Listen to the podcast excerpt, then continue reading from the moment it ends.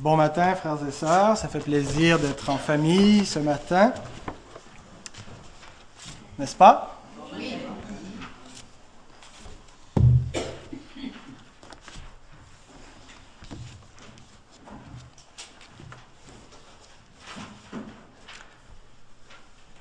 Ben tiens, tandis que j'y suis, j'ai pas pris le, le, document avec moi, mais euh, j'avais une annonce à faire, mais je vais la faire maintenant pendant qu'on parle de d'être en famille. On est en famille parce que nous avons été adoptés. Nous sommes des enfants d'adoption. Et euh, c'est le thème de la, conférence cette année de, de notre, Assemblée générale, de notre association. Alors, euh, s'il y, en a parmi vous qui ont envie de participer, merci Ghislain. Euh, j'ai mis quelques formulaires d'inscription. Cette année, l'Assemblée générale aura lieu à Montréal, à l'église euh, qui se trouve dans. Euh, se trouve où donc? Euh, Elle se trouve. Rosemont. Alors, si vous voulez venir, c'est les 6 et 7 avril prochains. l'après-midi et le soir, si, vous êtes disponible, mais sinon les soirs, il, va y avoir les, les, prédications. Ça aura pour thème donc la question de l'adoption et c'est bon toutes les les, autres choses relatives à une vie d'association d'église. Alors, vous avez les formulaires d'inscription, c'est important de les remplir, de les faire parvenir le plus tôt possible. Ceux qui pensent euh, être là pour les repas, si vous voulez juste venir pour les prédications, pas besoin de s'inscrire. Alors, voilà. les, les formulaires sont sur la petite table. Bon, bien, avant d'aller plus loin, nous allons prier. Seigneur, nous voulons louer ton nom ce matin. Nous te remercions, Père, pour ta bonté infinie qui s'est manifestée envers nous des pécheurs, Seigneur. Il n'y a absolument personne assis ici ce matin ou ailleurs dans le monde qui a mérité ta grâce, Seigneur.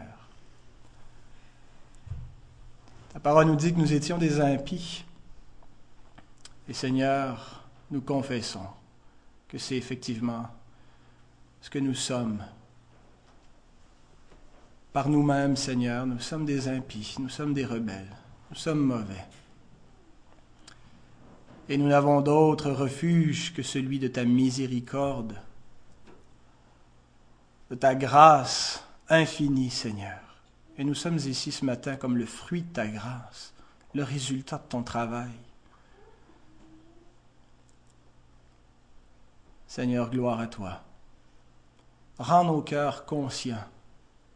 Rends nos cœurs réceptifs à ta parole de grâce. Rends notre intelligence plus éclairée par la vérité, afin, Seigneur, que nous saisissions la gloire de ton évangile et que nos cœurs, nos âmes soient envahis de reconnaissance d'amour pour toi. Merci pour l'assemblée de mes frères et de mes sœurs, Seigneur. Quelle joie d'appartenir à ton peuple, quelle joie de voir ceux que tu as rachetés persévérer semaine après semaine, invoquer le nom de leur Dieu, marcher les uns avec les autres dans la paix et dans l'amour.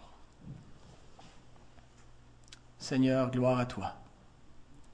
Puisses-tu nous bénir ce matin, mon Dieu, je me présente devant toi comme un faible instrument. Je suis un pécheur. Et je ne veux pas être un obstacle. Seigneur, que rien dans ma personne, dans mon être, ne soit un obstacle, ne soit un irritant pour que cette assemblée soit, cette, église soit édifiée ce matin par ta parole. Et nous te demandons au nom de Christ, notre médiateur. Amen.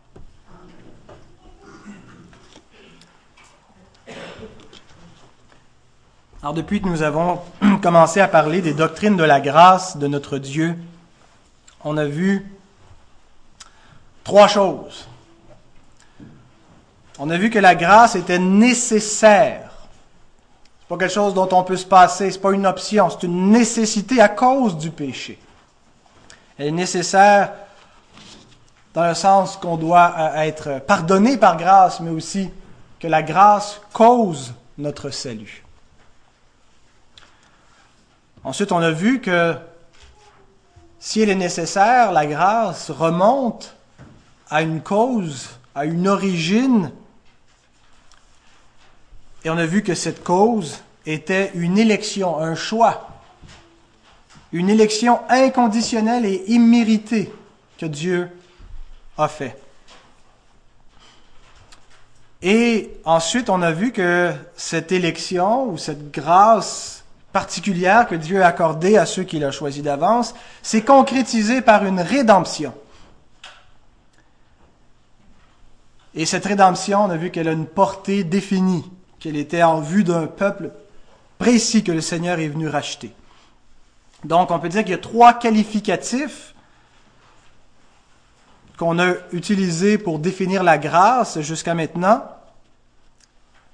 Et ces qualificatifs sont nécessaires, c'est-à-dire la grâce est nécessaire, inconditionnelle, une élection inconditionnelle, et définie, une grâce définie.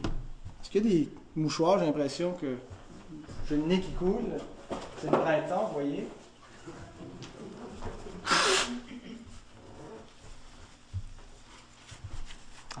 parmi les choses qui sont les plus embarrassantes, c'est de se moucher devant une quarantaine de personnes assises qui vous regardent. Mais comme on le disait tantôt, on est en famille. Hein? Mais comme disait quelqu'un, il faut se garder une petite gêne. Alors donc, la grâce est nécessaire, inconditionnelle et définie. Aujourd'hui, on va rajouter un autre qualificatif. Elle est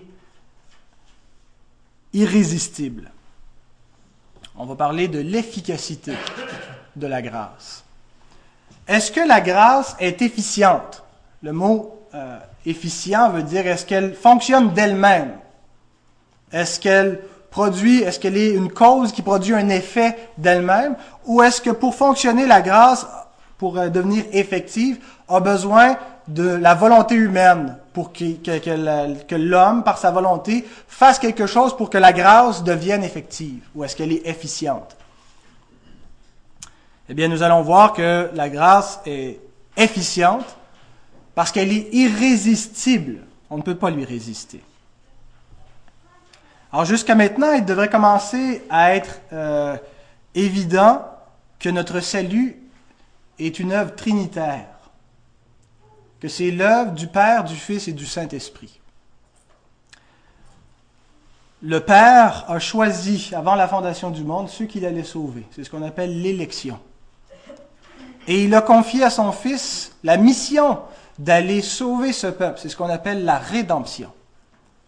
Et aujourd'hui, on va voir que c'est le Saint-Esprit qui vient et qui applique cette rédemption à ceux que Christ a rachetés, et c'est ce qu'on appelle la vocation, du latin vocare qui veut dire appeler. C'est le Saint-Esprit qui appelle, qui, qui, qui nous appelle des ténèbres à son admirable lumière et qui nous applique à notre vie tous les bénéfices de la rédemption. Alors, c'est une œuvre trinitaire.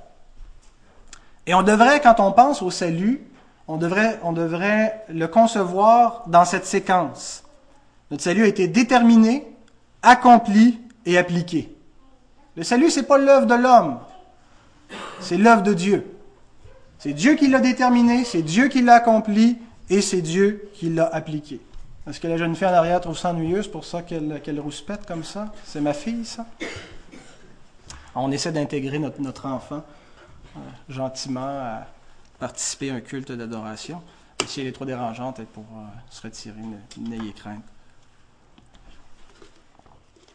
Alors le salut était déterminé, accompli et appliqué par Dieu. Nous lisons dans la première épître de Pierre, 1 Pierre 1, 2, que nous avons été élus selon la préscience de Dieu le Père, par la sanctification de l'Esprit, afin qu'il devienne obéissant et qu'il participe à l'aspersion du sang de Jésus-Christ. Donc vous voyez, les trois personnes de la Trinité sont impliqués dans notre salut. Le Père, le Fils et l'Esprit. Et dans le premier chapitre de l'Épître aux Éphésiens, Paul nous présente en une longue phrase de 14 versets, avant de mettre un point, il faut prendre un long, long souffle, du verset 3 au verset 14, non, c'est pas 14 versets, donc c'est 11 versets. Euh, le salut. Il nous présente ça dans un bloc en trois parties. L'œuvre du Père, l'œuvre du Fils, l'œuvre de l'Esprit. Je vous les ai résumés, les versets les plus importants. On lit que nous avons été élus avant la fondation du monde par le Père au verset 4, que nous avons la rédemption par le sang du Fils au verset 7, et que nous avons été scellés du Saint-Esprit au verset 13. Donc être scellé du Saint-Esprit, c'est lorsque la rédemption ou lorsque l'Esprit de Dieu applique à nos vies tous les bénéfices de la rédemption de Jésus-Christ. ce que Christ a accompli, ça a fait de quoi?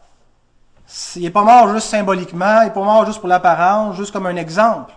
Sa mort a une efficacité. Sa mort a des effets. Elle a vaincu le péché. Et le Saint-Esprit nous applique les bénéfices de sa mort. Et c'est le, salut finalement qui atterrit dans notre vie. C'est ça être scellé de l'Esprit Saint. Voici comment notre confession de foi, puisque mon but initial quand j'ai démarré cette série, c'était d'expliquer qu'est-ce qu'on croit. Hein? C'est important de savoir qu'est-ce qu'on croit. Voici qu'est-ce qu'on croit d'après le, le, chapitre 10 sur l'appel efficace au paragraphe 1. Voici ce que c'est que l'œuvre de l'Esprit. Ceux que Dieu a prédestinés à la vie, il lui plaît, autant que lui seul a fixé de les appeler efficacement par sa parole et son esprit, hors de l'état de péché et de mort dans lequel ils sont par nature, à la grâce et au salut par Jésus-Christ. Il éclaire spirituellement leur intelligence et leur donne de comprendre à salut les vérités divines. Il enlève leur cœur de pierre pour leur donner un cœur de chair.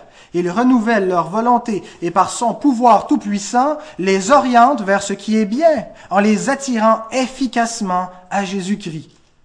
C'est cependant très librement qu'ils viennent, Dieu produisant leur vouloir par sa grâce.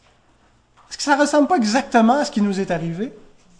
Est-ce que c'est pas ça notre conversion? Dieu nous a appelés, il a ouvert nos yeux, toutes choses sont devenues nouvelles et nous a appliqué la grâce de son Fils.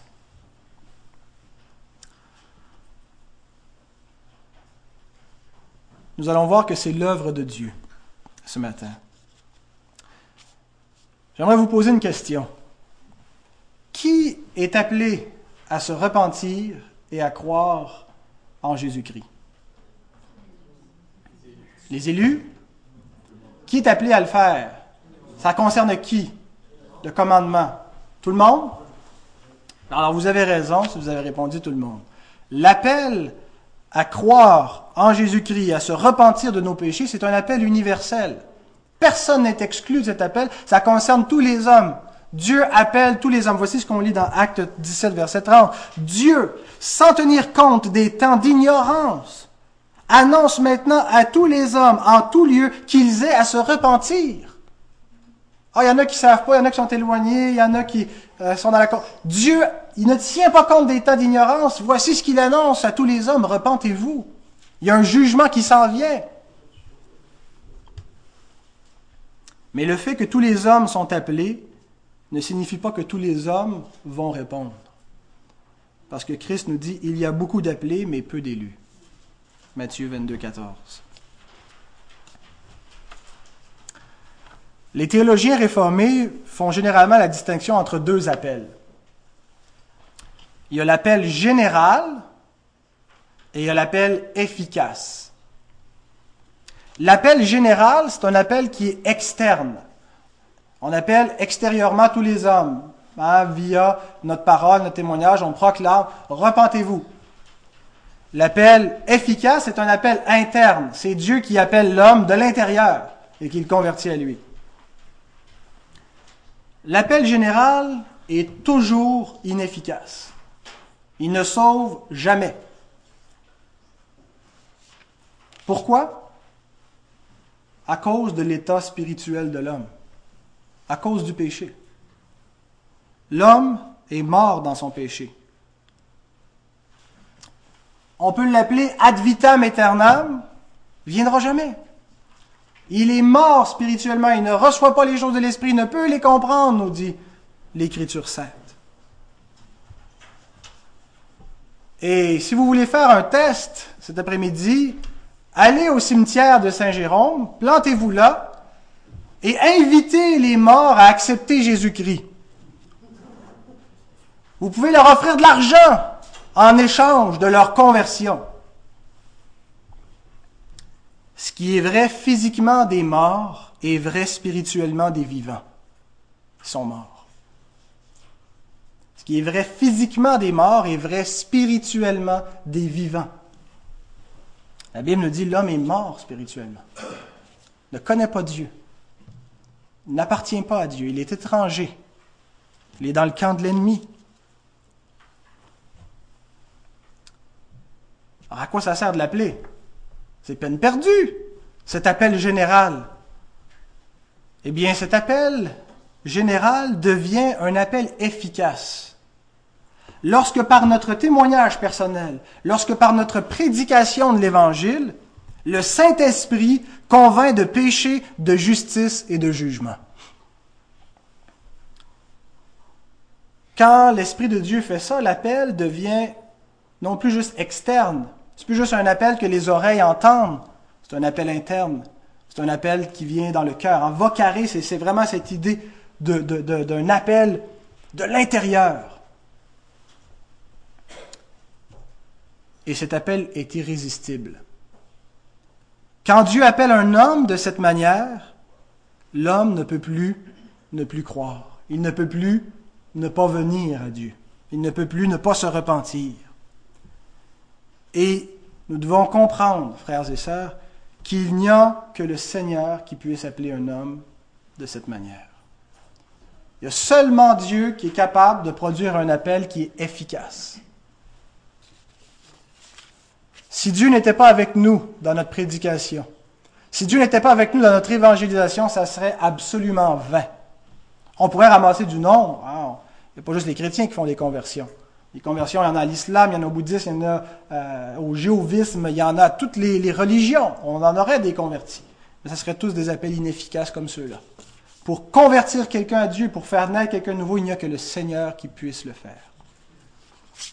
C'est une belle petite comparaison entre l'appel efficace et l'appel général. L'appel général, c'est un petit peu comme quand quelqu'un est dans l'eau et qu'on lui jette une corde pour le sortir de l'eau.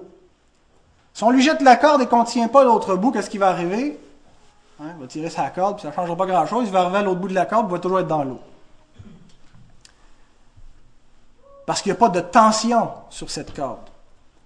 Or, tous les moyens que nous prenons pour évangéliser sont inefficaces en eux-mêmes. Ils n'ont pas d'efficacité en eux-mêmes. L'efficacité vient par la puissance du Saint-Esprit. Lorsque la parole de vérité est proclamée, lorsque notre témoignage, lorsque nous sommes à une lettre lue devant les hommes, produit une, puissance, c'est lorsque l'Esprit de Dieu ouvre les yeux d'une personne. Et là, il y a une tension sur la corde, sur les moyens qu'on prend pour retirer ceux qui se noient. Comprenons que la puissance n'est pas dans le semeur, elle est dans la semence. Ah, on avait bien aimé cette illustration que Raymond Perron nous avait apportée. C'est pas la façon dont on sème euh, le verbe semer qui va changer de quoi. Peu importe la, la technique qu'on prend pour ensemencer un jardin, c'est la semence qui contient une puissance pour faire en sorte que ce qu'on sème va produire un fruit, va pousser. Faut cesser de se préoccuper de toutes les techniques, les moyens de croissance d'Église. Il faut plutôt se préoccuper de semer la bonne semence. La nouvelle naissance n'est pas une expérience naturelle, c'est une expérience surnaturelle. C'est une rencontre avec le Dieu vivant. Les Corinthiens, les chrétiens qui vivaient à Corinthe, avaient une petite tendance charnelle. C'est-à-dire qu'ils étaient attirés par ce qui épate la galerie, les grands noms, la rhétorique, hein? quelqu'un qui sait bien parler, qui joue avec les mots et qui va nous persuader par un discours.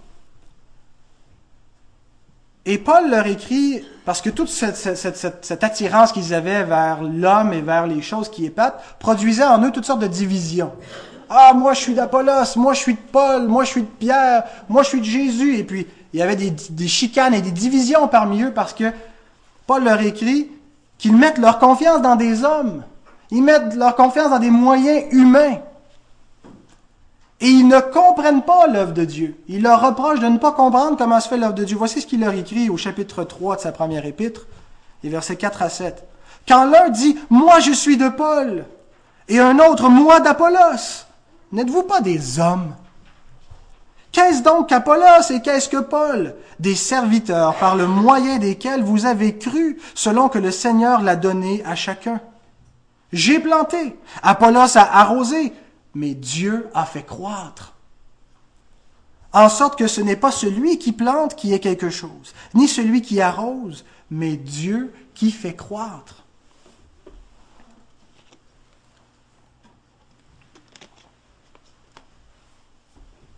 Avons-nous confiance en Dieu? Avons-nous confiance dans l'efficacité de sa parole pour accomplir son œuvre? Et je crains que malgré nos belles professions de foi, je nous mets toutes les chrétiens, toutes dénominations confondues, malgré toutes nos belles professions de foi, je pense que plusieurs d'entre nous perdons cette confiance. Plusieurs d'entre nous essaient de remplacer le Saint-Esprit, de convaincre les hommes de péché de jugement, de convaincre les hommes de la vérité. Et combien essaie de sauver plus d'âmes que Christ n'en a racheté Par des moyens détournés. Il y a une seule façon d'appeler les hommes à Dieu. Pas compliqué, c'est pas dans la technique, pas Dieu appelle les hommes au moyen de sa parole. C'est le moyen que Dieu utilise.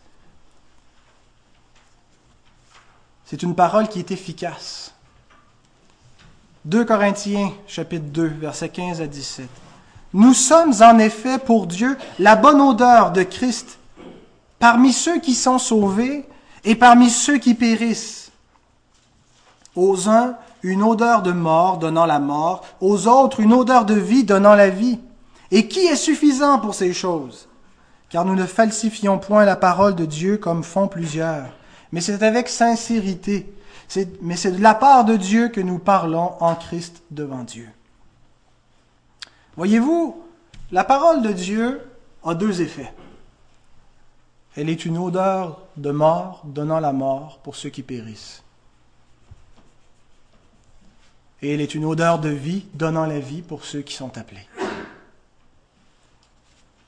Et cette parole va être efficace si nous ne la falsifions point. Si on ne cherche pas à rendre l'Évangile plus agréable, pour les hommes, si on ne cherche pas à adapter le message au 21e siècle, parce que conviendrait avec moi qu'il est un petit peu passé mode, est-ce que ce qui nous importe, c'est d'être à la mode ou d'être fidèle à Dieu? D'être fidèle à sa parole? Et il est clair dans l'Écriture sainte que l'appel par la parole de Dieu ne sera pas efficace pour tous les hommes. C'est une grande tristesse de constater que notre évangile et notre vie en Jésus-Christ va être une odeur de mort pour certains. Paul dit, j'ai pas de plus grande tristesse que de constater ça. Que ceux de ma race, ceux de ma chair, périssent. Je voudrais être moi-même anathème, leur céder ma place. C'est une grande tristesse. Mais ce matin, je veux davantage souligner le fait qu'il y en a qui sont appelés efficacement. Pourquoi certains sont appelés? Pourquoi est-ce que lorsqu'on proclame un évangile, certains répondent, certains croient? Pourquoi est-ce que vous et moi avons cru? D'où est venue cette foi dans notre cœur? Nous allons parler de l'application de la grâce. John Murray. John Murray est probablement l'un des plus importants, peut-être pas le plus important, mais l'un des plus importants théologiens du XXe siècle. Il écrit un petit livre en a écrit beaucoup, là. Mais celui-ci, c'est sur la question du salut. Qu'est-ce que le salut? Et j'aimerais juste vous lire le titre. Je vous l'ai traduit en français. Le titre euh, La rédemption accomplie et appliquée. Le titre en dit long. Le titre nous montre que John Murray n'adhérait pas à cette conception que Dieu a, accompli le salut, puis maintenant il attend désespérément que les hommes embarquent.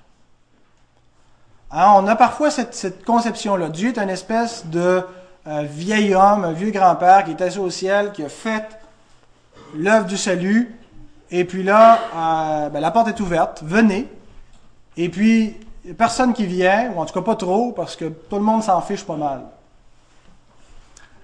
On ça souvent, euh, cette, notion-là de, l'Évangile dans des livres pour enfants. Hein. le, clown avec ses ballons dans le parc. Ah, il, a, de belles ballons, c'est Jésus qui, représente, le, clown représente Jésus. Et puis, euh, il, fait des ballons pour les passants, hein, avec des, toutes sortes de formes extraordinaires. Et il offre ça, c'est comme si il offre l'Évangile. Et les passants ne sont pas intéressés à ces ballons. Et le clown a beaucoup de peine. Ça fait peut-être, euh, ça plaît peut-être aux enfants et aux arméniens ces petites histoires, mais la vérité biblique est bien différente. La Bible nous montre que Dieu a accompli la rédemption, et non seulement l'a-t-il accompli, mais il l'applique. Fait pas juste attendre passivement que les hommes viennent, il l'a accompli et appliqué. L'image que l'Écriture nous montre de notre Dieu, c'est un Dieu guerrier. Un Dieu qui s'en va délivrer son peuple qui était tenu captif par un oppresseur, par un tyran, qui l'asservissait. Et il se rend lui-même dans le camp de l'ennemi. Il va lier l'ennemi et il va arracher les siens un à un à l'ennemi. Il ne fait pas juste attendre que subitement ils sortent du camp, qu'il y ait une, une, prise de conscience ou qu'ils soient capables et plus forts que leur ennemi pour venir à lui. Il va les chercher un à un. Dieu a accompli la rédemption et il l'applique.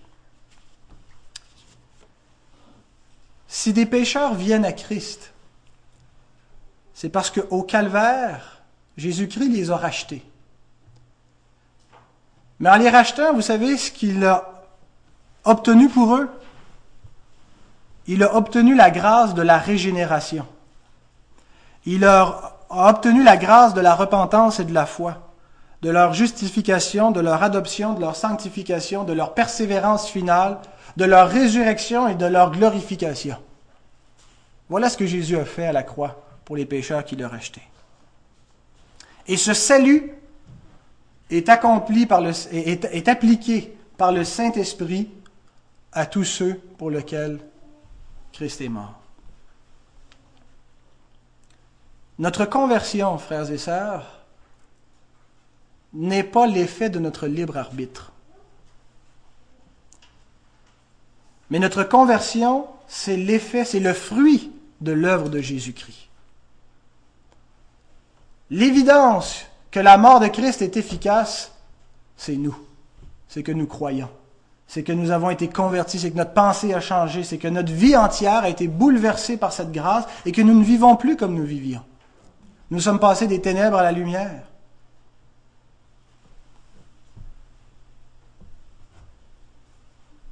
Notre foi, nos œuvres sont l'effet de sa mort. Nous travaillons bel et bien notre salut avec crainte et tremblement, nous dit Philippiens 2.12. Mais remarquez ce que le verset 13 ajoute, c'est parce que Dieu produit en nous le vouloir et le faire. Et Dieu produit ce vouloir et ce faire parce que Christ nous a rachetés et qui nous applique cette grâce maintenant.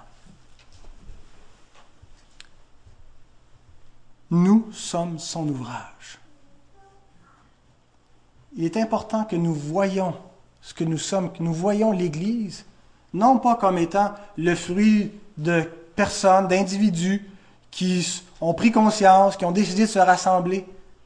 Nous sommes l'ouvrage de Dieu. Éphésiens chapitre 2 verset 10. Nous sommes son ouvrage, nous avons été créés en Jésus-Christ. Donc Jésus-Christ a accompli le salut et le Saint-Esprit applique le salut. Et il est grand temps que les chrétiens cessent de fouiller dans les poubelles du monde et qu'ils se mettent à chercher dans les provisions de leur salut tout ce qui contribue à la vie à la piété.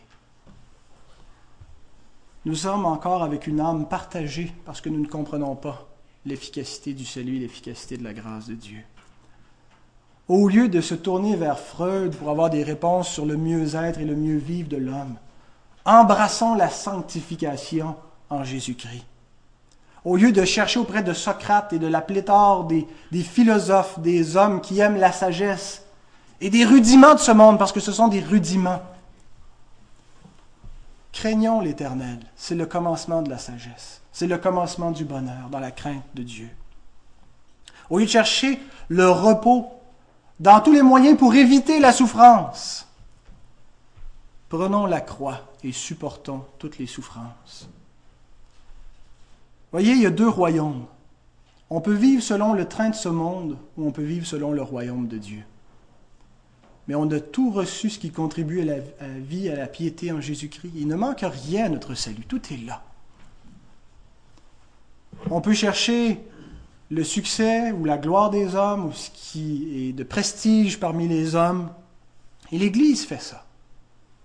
Beaucoup d'églises essaient d'être glamour, où on peut préférer la fidélité à Dieu. L'Évangile va toujours être un scandale pour les Juifs, une folie pour les Grecs, mais une puissance pour ceux qui sont sauvés. Et malheureusement, beaucoup de chrétiens, le christianisme est semblable à des souris en train de mourir de faim pendant qu'elles sont dans le grenier de Pharaon. Un grenier rempli, une surabondance. Mais nous avons tout simplement oublié que nous avons tout pleinement en Jésus-Christ. Et nous cherchons ailleurs. Nous cherchons dans ce que Paul appelle les ordures de ce monde. Un repos, une satisfaction, une justice, un épanouissement, alors que nous avons tout pleinement en Jésus-Christ. C'est toujours par manque de connaissance que le peuple périt, nous dit Osée. Mon peuple périt parce qu'il lui manque la connaissance. Il ne connaît pas son Dieu. La connaissance du salut. La compréhension de l'efficacité de la grâce de Dieu. Chaque fois que l'Église, en général, a abandonné la prédication de l'Évangile, c'est parce qu'elle ne comprenait pas l'Évangile. Et chaque fois, elle a perdu la puissance de l'Évangile. Lorsqu'un pécheur passe des ténèbres à la lumière, lorsqu'il passe de la mort à la vie, c'est parce que le Saint-Esprit vient et il applique la puissance de la rédemption de Christ. Et tout est là. Remarquez comment l'Écriture nous montre l'homme comme étant passif dans la rédemption et Dieu actif. Dans ce qu'on appelle la chaîne du salut, Romains 8, 30. Ceux qu'il a prédestinés, il les a aussi appelés.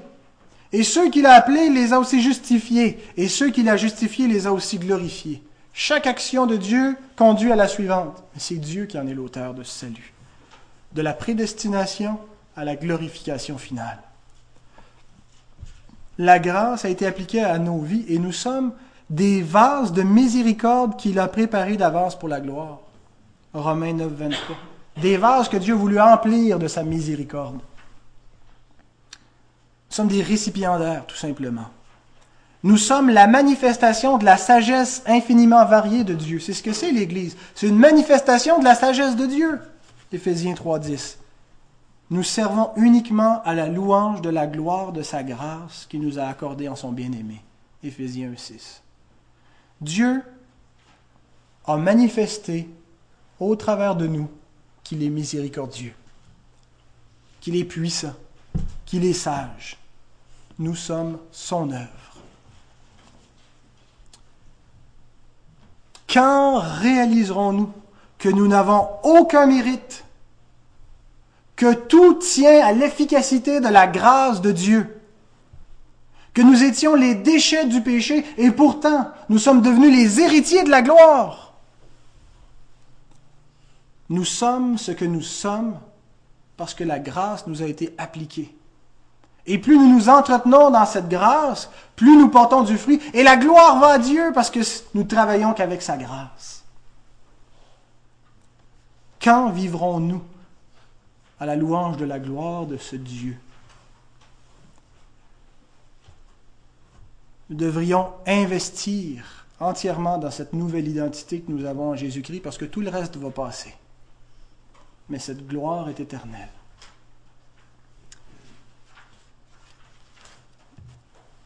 Rapidement, un dernier point. Je vous ai parlé de deux appels.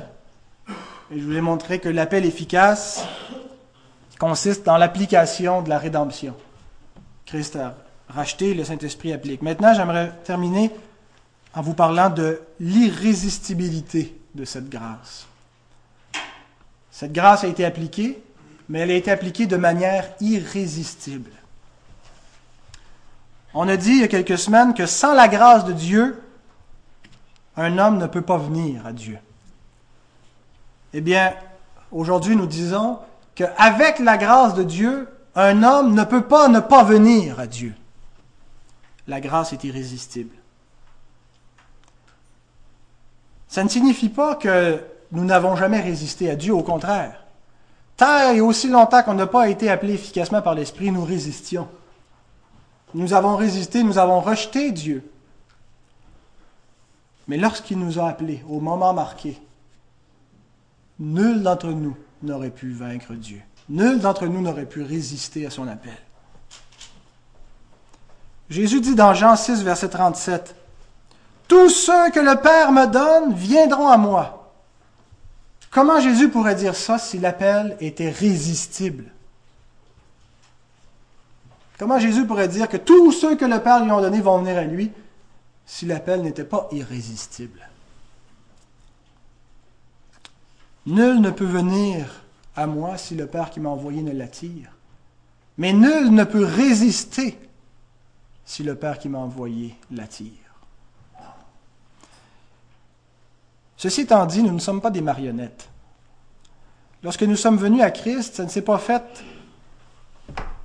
comme si on n'avait aucun, aucune participation, aucune conscience, aucune masse, que, notre volonté, notre intelligence soit impliquée, soit partie prenante. Nous sommes venus irrésistiblement à Dieu parce que Dieu a libéré notre volonté. La seule chose qu'on pouvait faire, c'était de venir à Dieu, c'est de reconnaître qu'il est vrai. Et je vous donne une petite comparaison que je trouve intéressante. Nous qui sommes voyants, est-ce qu'il y a quelqu'un qui est aveugle ici? Nous sommes tous des voyants. Sommes-nous capables de ne pas croire à l'existence du soleil?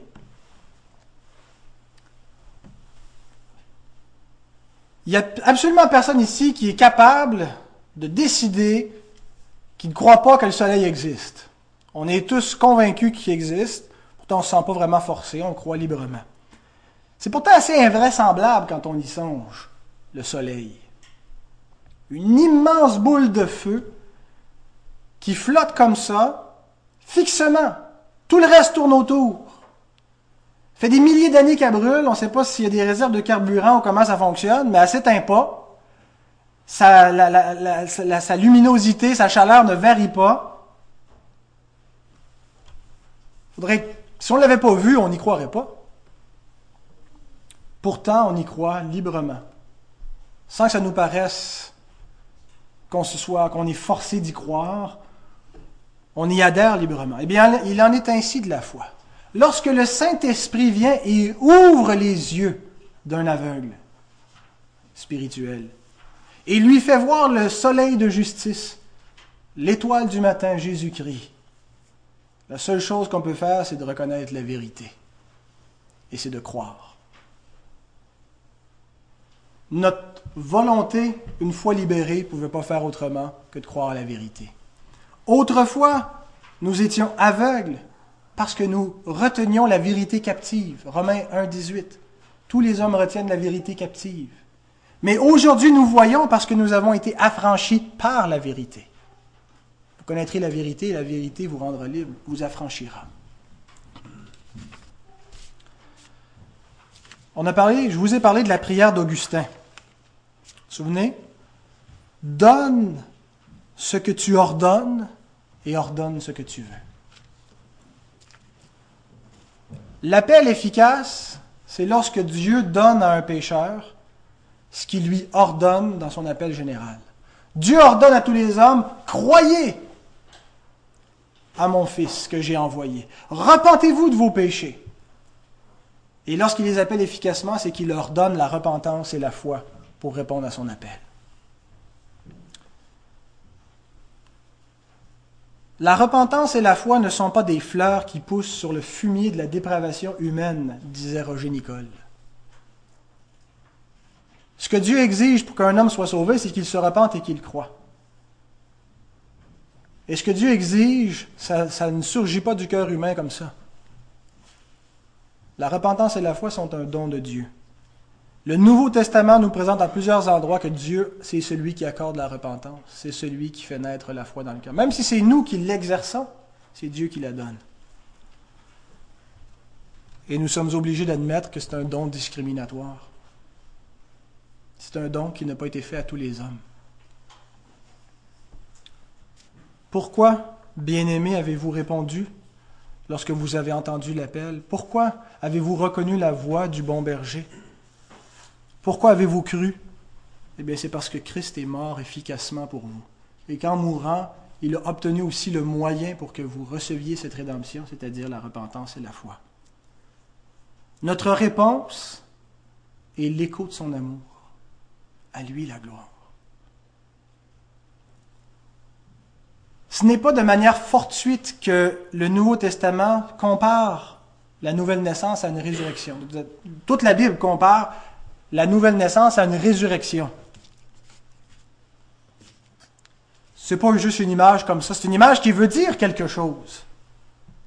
Un mort ne peut répondre à moins qu'il ne ressuscite. Si nous étions bel et bien morts, comme l'Écriture nous dit, nous étions morts dans nos offenses et dans nos péchés. Comment au monde aurions pu croire en Christ? Comment aurions-nous pu répondre à son appel si nous étions morts? C'est là qu'on voit la puissance de Dieu. Lorsque les disciples se rendent compte qu'il est un peu plus difficile qu'ils pensaient d'entrer dans le royaume des cieux, ils disent à Jésus, Qui peut être sauvé Et Jésus se tourne vers eux et leur dit, Aux hommes, c'est impossible. Mais à Dieu, tout est possible. Dieu a appelé des morts. Romains 4, 17. Dieu est celui qui donne la vie aux morts et qui appelle les choses qui ne sont point comme si elles étaient. Je parlais ce matin avec Odette de la création. Dieu n'a pas créé à partir de quelque chose qui existait. Il n'y avait rien. Dieu crée à partir de rien. Il appelle les choses qui ne sont pas comme si elles étaient, puis elles se mettent à exister. Dieu appelle les morts et ils se mettent à revivre. Eh bien, c'est ce que Dieu a fait avec nous. Nous étions morts. Il nous a appelés et nous sommes ressuscités. Exactement comme Lazare. Christ se pointe au tombeau et lui dit, Lazare, sors Et Lazare sort. Si Dieu ne donne ce qu'il ordonne, comment est-ce que Lazare peut sortir du tombeau? Dieu nous a appelés par sa parole, puis par sa parole, il nous a donné aussi de répondre. Jésus dit, Je suis la résurrection et la vie, celui qui croit en moi vivra quand même il serait mort. La résurrection est un don, dès la nouvelle naissance jusqu'à la résurrection corporelle.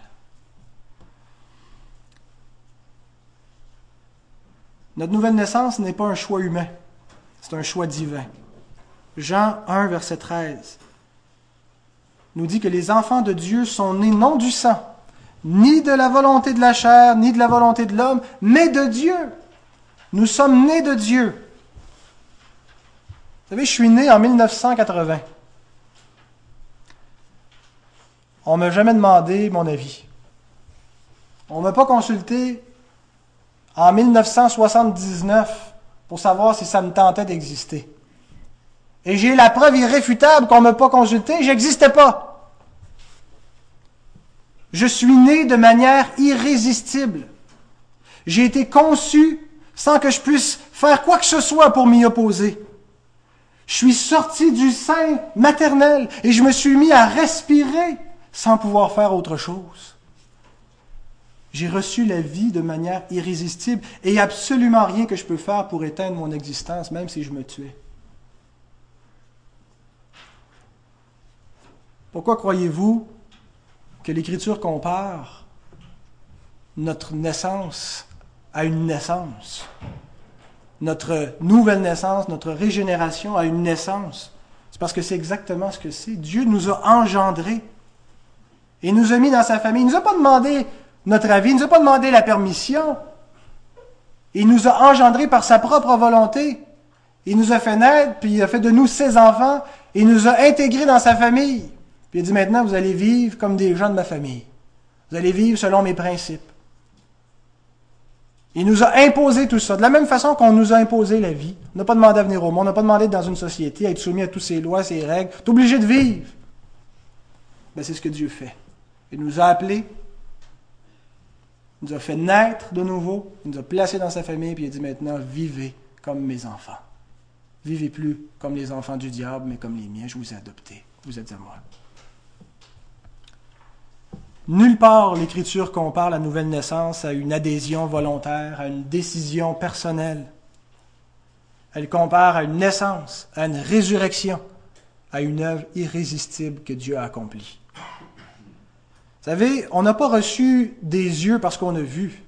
On n'a pas reçu des oreilles parce qu'on a entendu. Si on entend et on voit, c'est parce que Dieu nous a donné des yeux et des oreilles. Si on croit, parce qu'on a reçu la foi. La foi procède de l'efficacité de la grâce de Dieu, tel qu'il est écrit dans Acte 18, verset 27. Arrivé là, il, en parlant d'Apollos, se rendit très utile à ceux qui avaient cru par la grâce de Dieu. C'est la seconde révisée. Je vous ai mis en dessous la vieille seconde. Vous allez remarquer comment c'est traduit différemment. Une erreur de traduction. C'est toujours par grâce que l'on croit. Et les actes des apôtres nous présentent que tous ceux qui ont cru ont cru par la grâce de Dieu. Trois versets en terminant.